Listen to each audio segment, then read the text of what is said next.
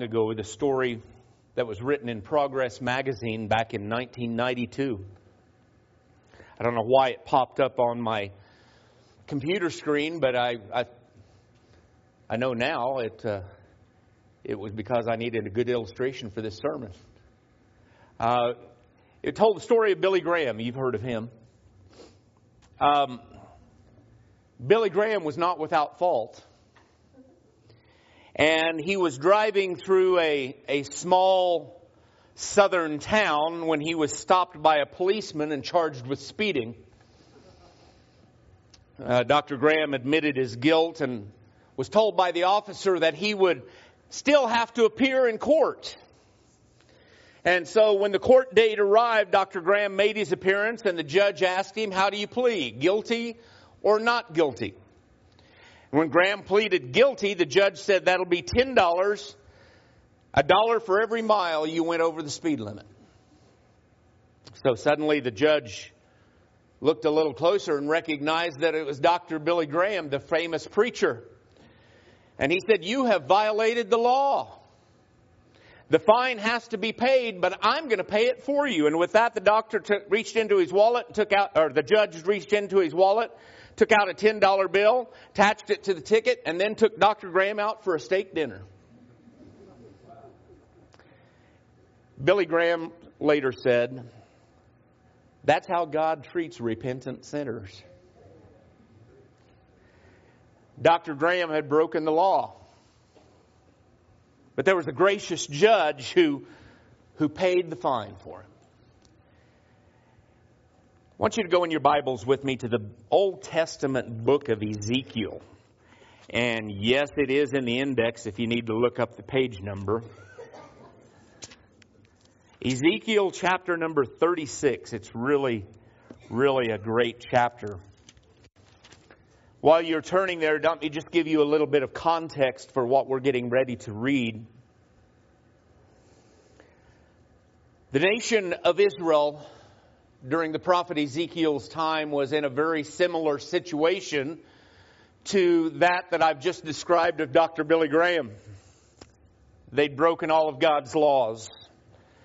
If you go back to Ezekiel 33, you find in, in verses 25 and 26 of that chapter that Israel had, at this point in time, been driven out of their land. God had allowed that to happen as a result of their sexual immorality, their adultery, their idolatry, their blasphemy, and, and even murder. And so they deserved punishment. But instead of punishment, they were given the grace of God. We've been singing about that all morning today. The amazing grace of God. You know, for the nation of Israel, being driven from their land into desolation, that was their punishment. The promised land that God had brought them to, that land flowing with milk and honey, it now stood in the hands of an enemy of God. And uh, as I put that, this together a couple of weeks ago, when I came to that statement, that their land was now controlled by an enemy. Isn't it sad? Isn't it, isn't it painful to, to see blessing that was intended for us to go to someone else? You've heard it said you don't know what you've got until it's gone.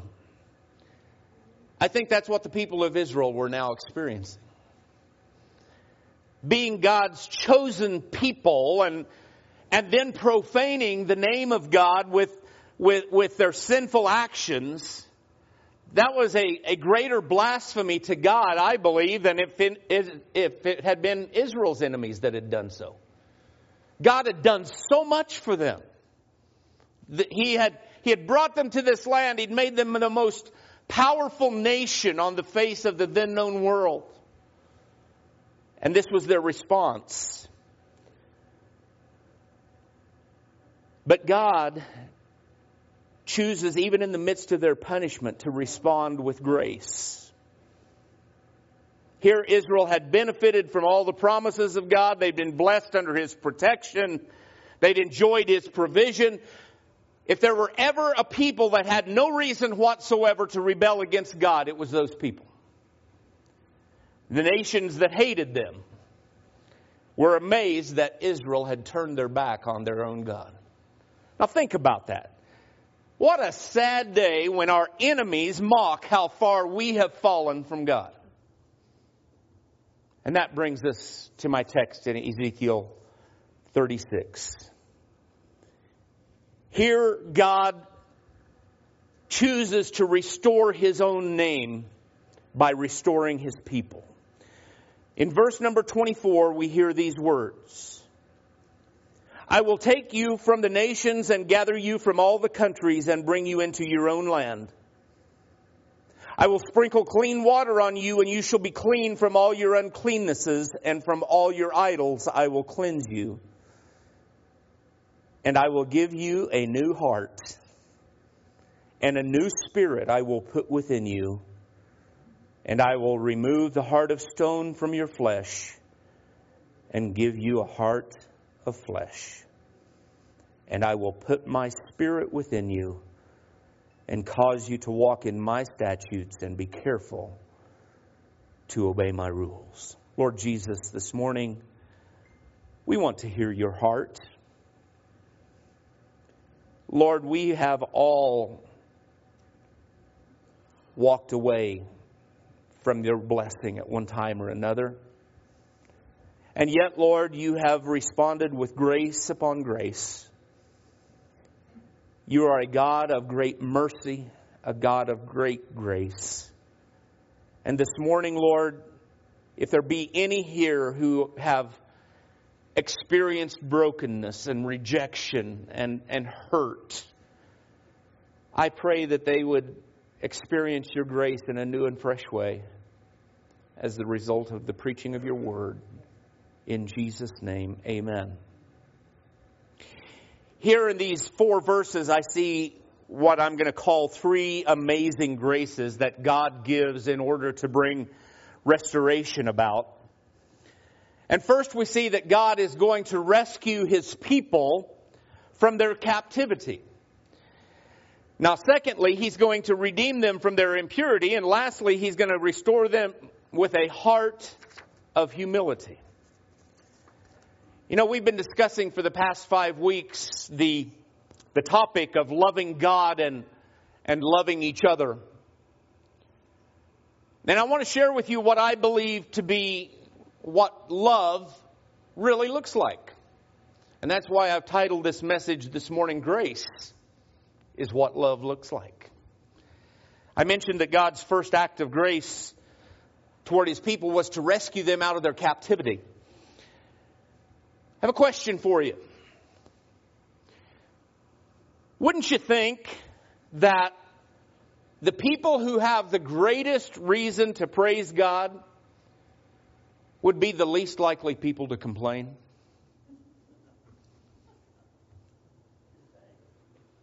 Yeah, go ahead and answer it. Not always. Sometimes there are those that have so much to be happy about and yet they're the most miserable people you could come across. They have their health, they have a loving family, they have a roof over their head, they have perhaps a, a, a prospering business, and by all accounts, have everything that anyone could ever want. And I mention this because Israel, the nation of Israel, must have been seen that way by their enemies they could see God's blessing all over those people. They were the ones that experienced defeat when God's people would come up against them and facing an impossible task, and somehow God would always bring victory to his people and bring provision to his people. And these enemies, they knew how powerful Israel's God was. And yet, it makes all their situation all the more perplexing, the nation of Israel, that is, because their enemies could see all that God had done, but apparently Israel couldn't recognize it any longer. And because of this rebellion in his people, God allows the enemies of Israel to capture them and to scatter them throughout the nations. Here they are, they're totally corrupt, they're totally sinful, they're detestable. And if you go back to verse 17, it says it this way, they had defiled their land by their ways and their deeds. Now their sin may have been natural, but it wasn't excusable. Uh, I say that because that's the way every one of us are born. We're born into sin. We are natural born sinners. But that doesn't excuse us. Just because we're born that way, there's something that we have to do at some point in time to take responsible, to take responsibility for our sinfulness, and that way is to turn to Jesus Christ and have His blood cleanse us from all of our sinful ways. Their sin may have been natural. God's people were unclean, and as a result, God removed them from the land that He had promised to them. They deserved to be captured. They deserved to be punished. They deserved death. And I'm not just talking about physical death. They, de- they deserved eternal death because of their turning of their, of their backs on God. So what does God do? God promises to bring them out of their captivity. Back into prosperity. No more bondage. No more slavery, slavery. No more famine. No defeat by their enemies. Nothing other than a promise of taking the land that He had given them back. That's God's response to their sinfulness. Why? Why would God do that? God did it for His name's sake. The enemy that doubted God because of his people's wickedness, we're going to see those same people rescued so that everyone would know that God is greater than good, that He's better than merciful, and that He is more than gracious. God does everything with a point in mind. And that is to show an unbelieving world how good He is. How many of you found out that God is really good? Amen?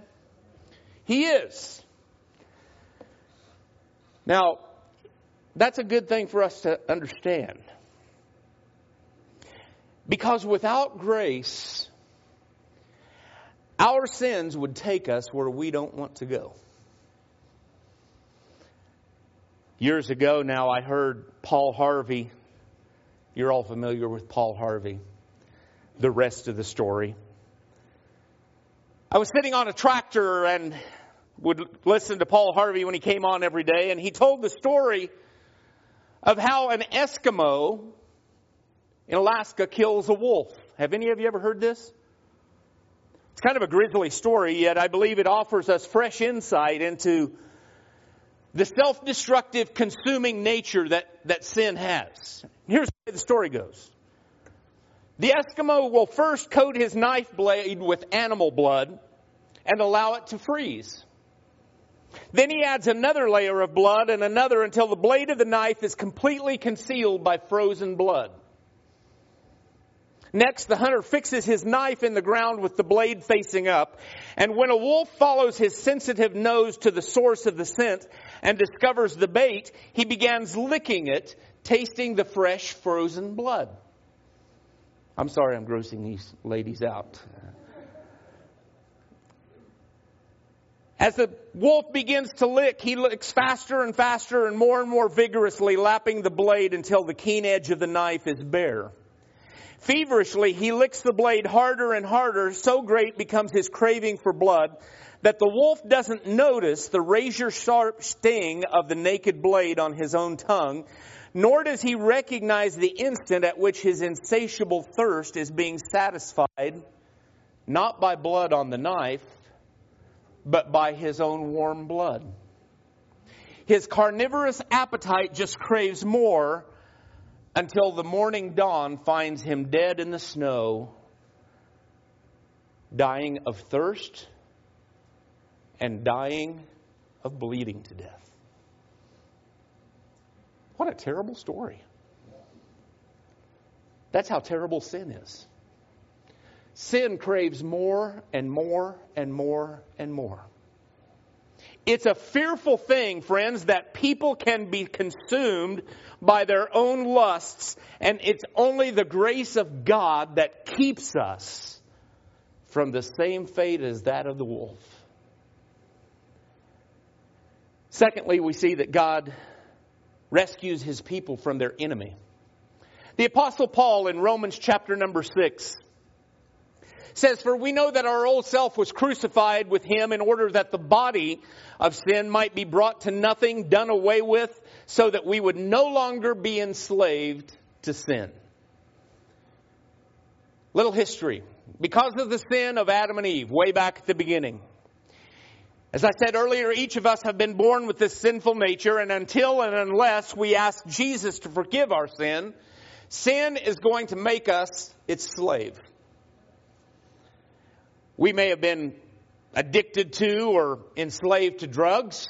We may have been slaves to alcohol. We may have been slaves to pornography. We may have been slaves to our habits. We may have been slaves to greed and envy and bitterness and hatred and anger and lust. But God. But God put His own Son, Jesus, on a cross to die so that our body that was once a slave to sin is no longer a slave. Hallelujah. Amazing grace. Grace is what rescued us from the captivity of sin.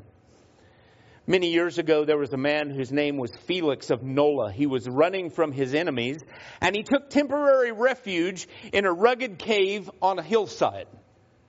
He'd scarcely entered the opening of the cave before a spider completely sealed off the mouth of the cave with a rather obvious web, giving the appearance that the cave had not been entered, nor had been, it been entered for a long period of time. So when his enemies came by, they noticed the cave, but they saw the huge spider web and thought, well, he couldn't be in there.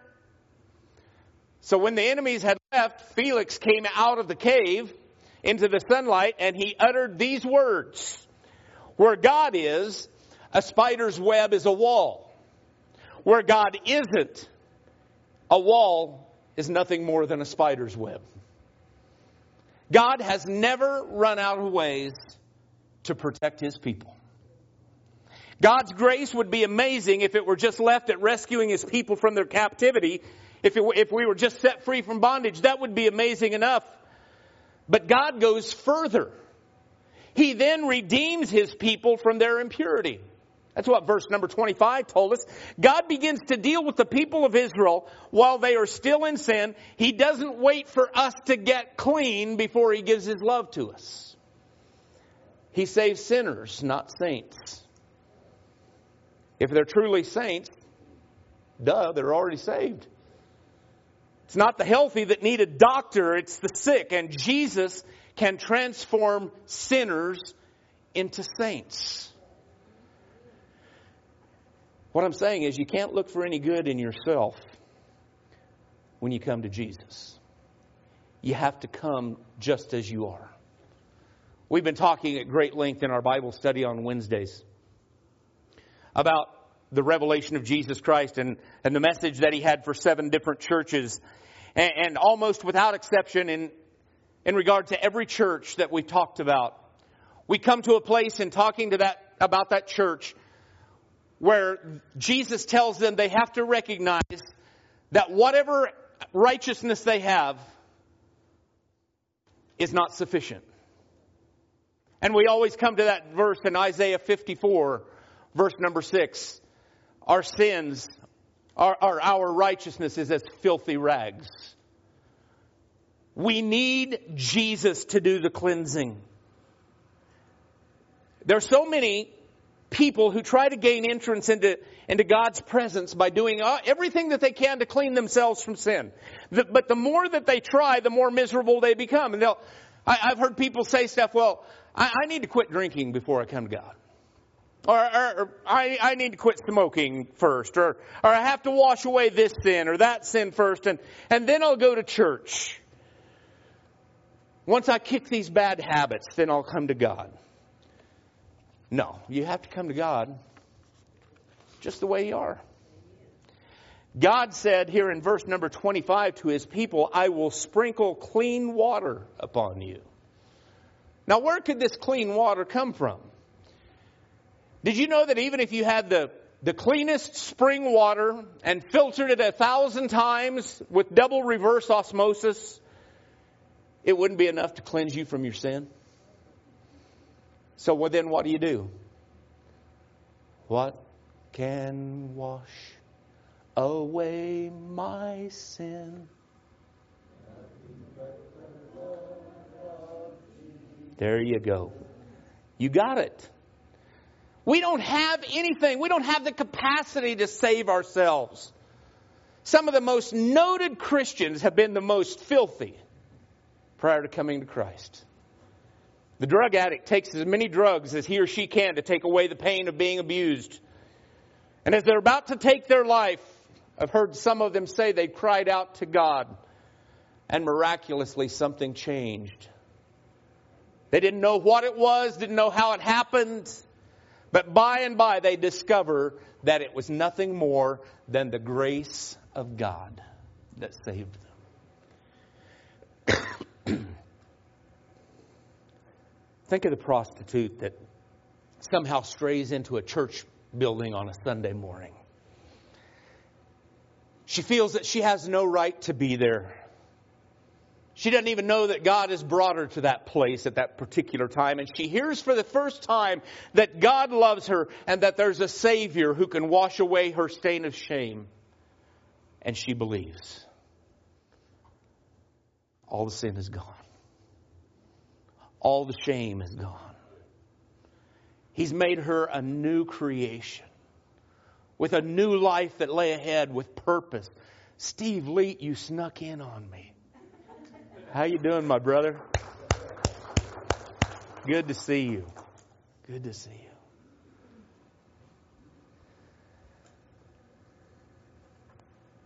Nothing, our feelings can't save us. I remember years ago reading a book by John Bunyan and called it was entitled Visions of Heaven and Hell. And he wrote that in his early life he, he would listen to an atheist friend who kept telling him that there wasn't a God. And eventually, listening to that atheist friend, Bunyan became so depressed and, and so hopeless that he, he decided he was going to take his own life and find out if there was a God or not.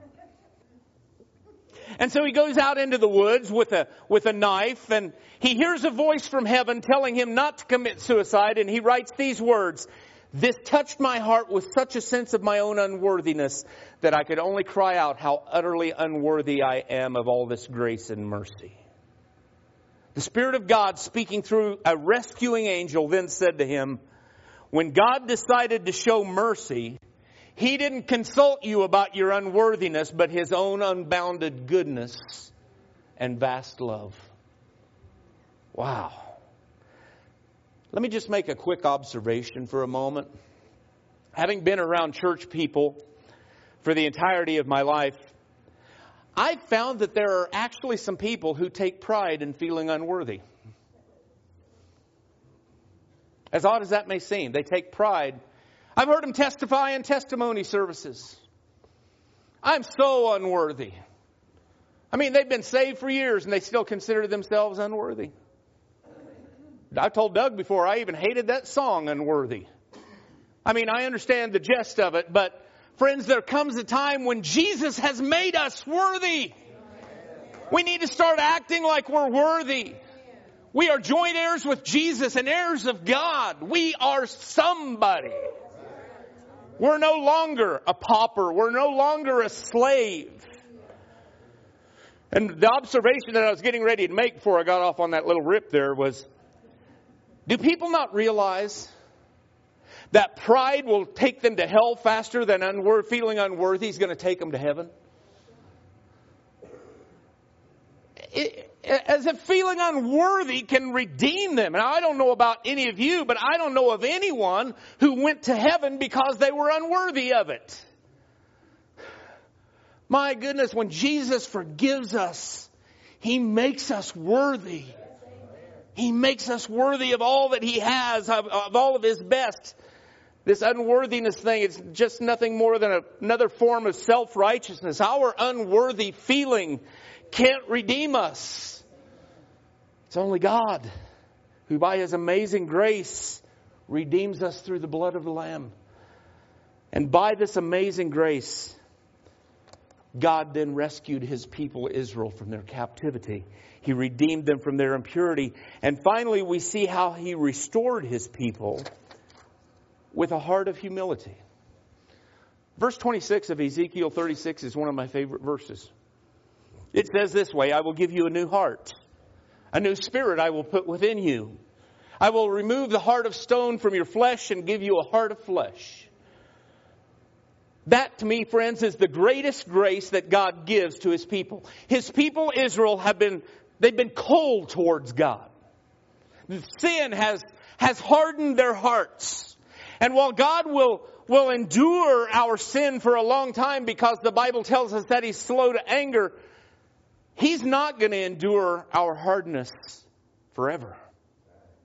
There will come a time when the Holy Spirit keeps knocking uh, quits knocking on the door of your heart and says, I've been rejected too many times.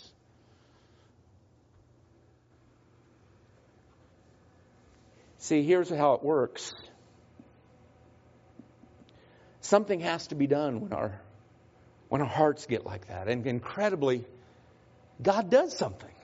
He promises to take that old heart and give them a new one he promises to remove their heart of stone that's become hardened and give them a heart of flesh.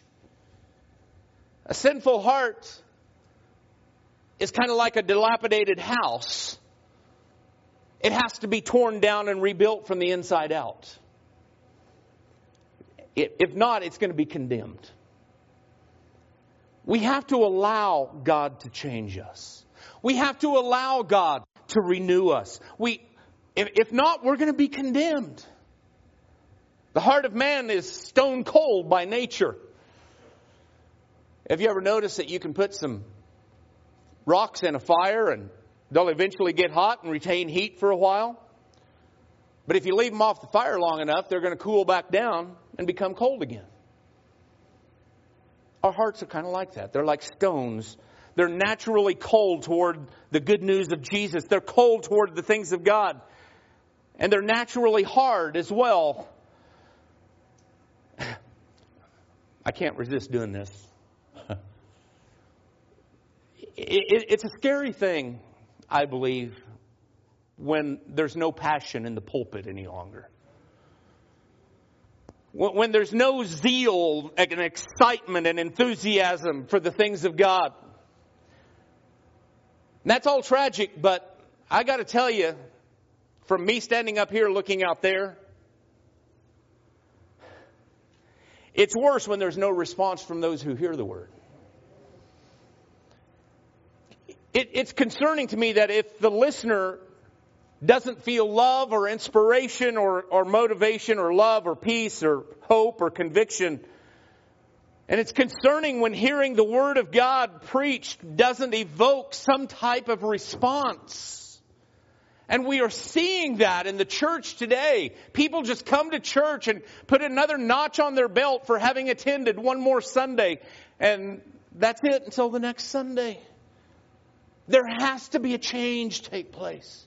There has to be a transformation that's started by the preaching of the Word. I've known people who, every time they come to church, you can just plan on them falling asleep during the sermon. And I'm talking to anybody here this morning. And that's not why we put the light over Doug's head over there either. That's just an experiment.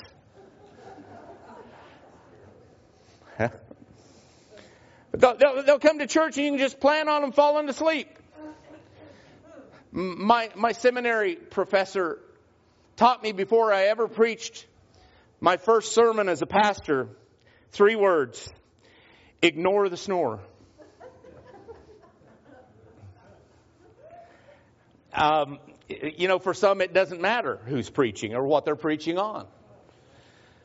The, the, pastor can speak on one of their favorite topics and they'll go to sleep.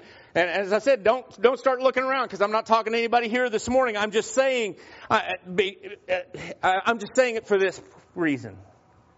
I've been in services where even the loudest, most flamboyant, most fiery preachers can put someone to sleep like a baby in a car seat. How does that happen?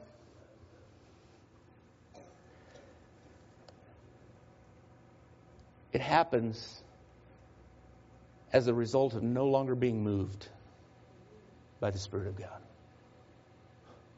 God. I, I, Brenda and I moved to Wichita back in in 2003, and, and we were living in a condominium that was owned by the contractor who was building our home. And this this uh, this condominium happened to be right next to some railroad tracks. And as luck would have it, every night at about 2:30 a.m., a fast-moving, loud train would go down those railroad tracks. But we were there for five or six months, and after a month or so, you know, we kind of got used to it. We got to where we could almost sleep right through it. But I'll never forget, most of you know that Brenda and I, for the better part of 15 or 16 years, uh, brought our grandsons from California out twice a year, six weeks during the summer, two weeks at Christmas. And it was during the summer that year that we were building our home, living in that condominium. We, they came out to see us, and the first night they were there, about 2.30 in the morning, here came that train roaring down the track. And next thing Brenda and I knew, those two boys were running into our bedroom, crying and screaming and jumping into bed with us. Now I said all of that to say this. When it comes to the preaching of the gospel, I'm afraid that when that while an anointed preacher comes bearing down with all the might, power and the might of the Holy Ghost behind him, too many of us have gotten so used to it that it doesn't stir us anymore. We become so accustomed to hearing the gospel preached Sunday after Sunday, that it no longer has an effect on us. Some people have heard the gospel preached six ways from Sunday, folks. And they become so accustomed to it that they can sleep through it. Can I just tell you that's really dangerous? Not the sleeping, the lackadaisical attitude toward the preaching of the word. It's dangerous when we hear a preacher preaching and the worship team leading uh, in the singing, and we're so used to it we just ignore participation. Well, they'll be through with that song and they'll get to one I like here in a little bit. Hello. Here's the thing, friends. I believe that the more we hear the gospel, the more we ought to be affected by it. It ought to affect us even more. Bottom line, folks, we're either going to go grow ripe or we're going to grow rotten. Okay? Uh, that's just telling you like it is. Our hearts are going to be either become tender or they're going to become hard. Don't allow your hearts to become hardened. A hardened heart can live in sin and not care. A hardened heart will say, God, what God? I, I only care about myself and my conscience doesn't accuse me of anything. I'm fine. But here's the thing. When God makes you a new creation, when God gives you a new heart, gives you a heart of flesh in return, you begin to feel the pain of the slightest sin. It affects you. Are you with me? Now, come on, I'm not the only one that has those slight sins every once in a while. A tender heart will be affected by even the slightest of sinful things. That's God's way of assuring us, I believe, that the Holy Spirit is at work in us. He's cleaning us up. He's wanting to make us like Jesus. And if any stain comes along, we begin to notice it. And at some point, even something that we might perceive as being sin causes us to run from it rather than toward it. Praise God for people who are tender enough to feel their toes being stepped on every once in a while. Told somebody the other night what I've said many times. We, it would be great if we could just mount a mirror right here so that the first one hearing my preaching would be me. It applies to me, folks. It applies to every one of us. We all need our toes stepped on once in a while. Those who are born again with a heart of flesh have a heart that becomes so sensitive that they can't bear it if they forget to pray or if they forget to read their word or, or, or if they forget to do those spiritual disciplines that keep us growing. We notice those things. We don't just ignore them. We notice them. They feel saddened if they, if they don't give their all during the worship service. Can I just say this? I think we need to be reminded about twice a week that when we come to worship, we're not here to worship for us. We're here to worship Him. And He is worthy of our worship. In every way, He's worthy of our worship. It's for God. It just has a way of picking us up when we do it. Oh, I better move on from that. Hardened hearts can't comprehend those kinds of things. Hardened hearts don't believe that those spiritual disciplines are that necessary. The born again heart never wants to sin.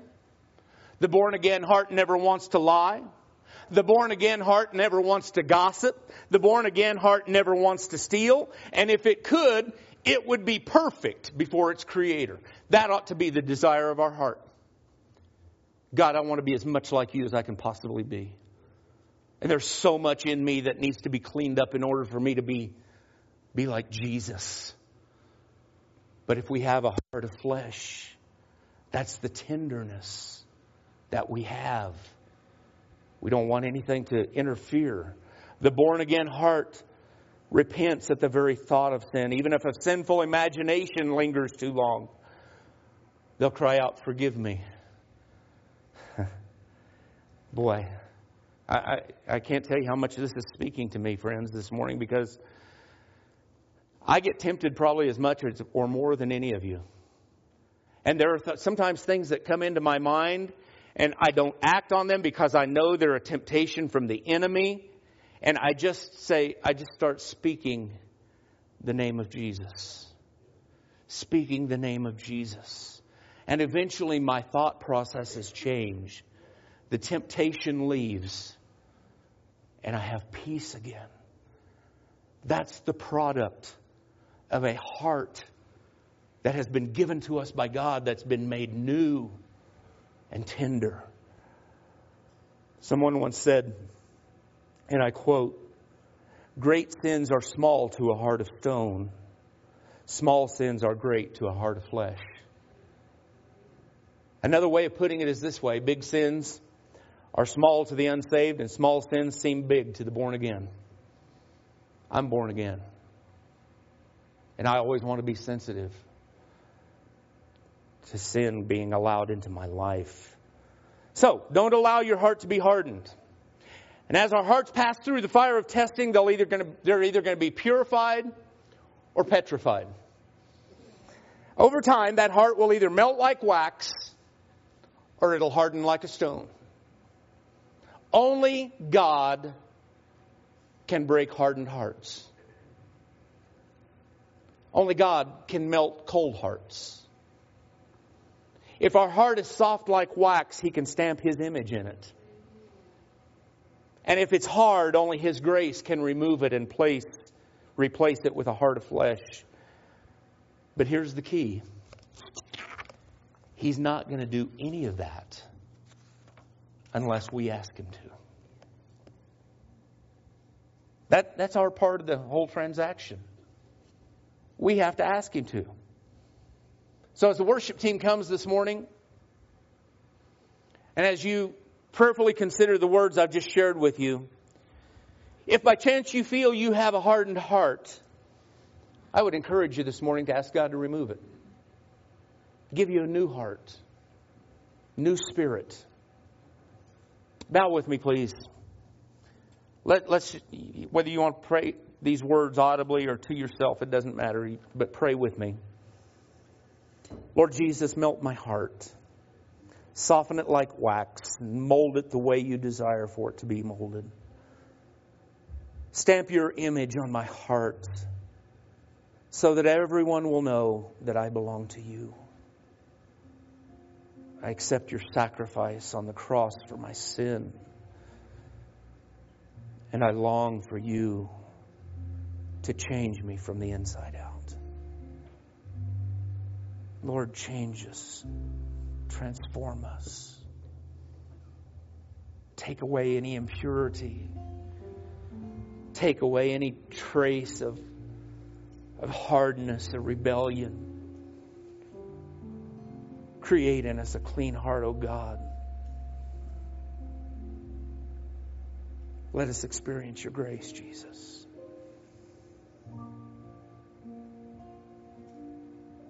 Your heads are still bowed and your eyes closed. Just a question. Do you know what it is that makes grace so amazing? It conveys to us how much God loves us. That's what love looks like. Is grace that's so amazing and free, giving us what we don't deserve but love that God has for us. Practical terms, this is what it sounds like. No matter what we've done, where we've done it, and to whom we've done it with, nothing is ever going to stop God from loving you.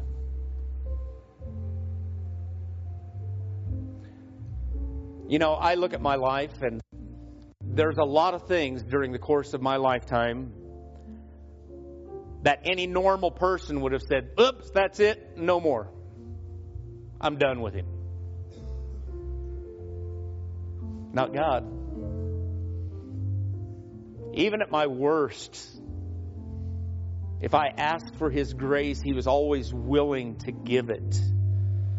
And this morning, if you've accepted Jesus as your Savior, the grace that He offers to you so full and free. I want you to hear this this morning. He has made you worthy. Don't go around walking around like a slave anymore. Don't go walking around like you don't deserve the best that God has for you. If you're a child of God, He's got the riches of the storehouse of heaven available to you, and you have a right to have every promise that God has made. Stand to your feet with me. Friends, the reason I'm telling you this over and over and over this morning is because of this reason. That song that we sang that we're getting ready to sing again, sing again, it talks about the amazing grace, but it talks about our chains being gone we find ourselves shackled in unworthiness and feeling guilty and walking around like the world is coming down on us. We're children of God. We're children of God. We need to start acting like it. Start giving praise because we're no longer bound by those fears, no longer bound by those things that have held us enslaved for so long. So as we sing this song this morning, when we come to that part about saying, My chains are gone, I've been set free, I want us to just begin to praise God. Praise God because He's delivered us and we're no longer bound. Let's sing it, Jacob.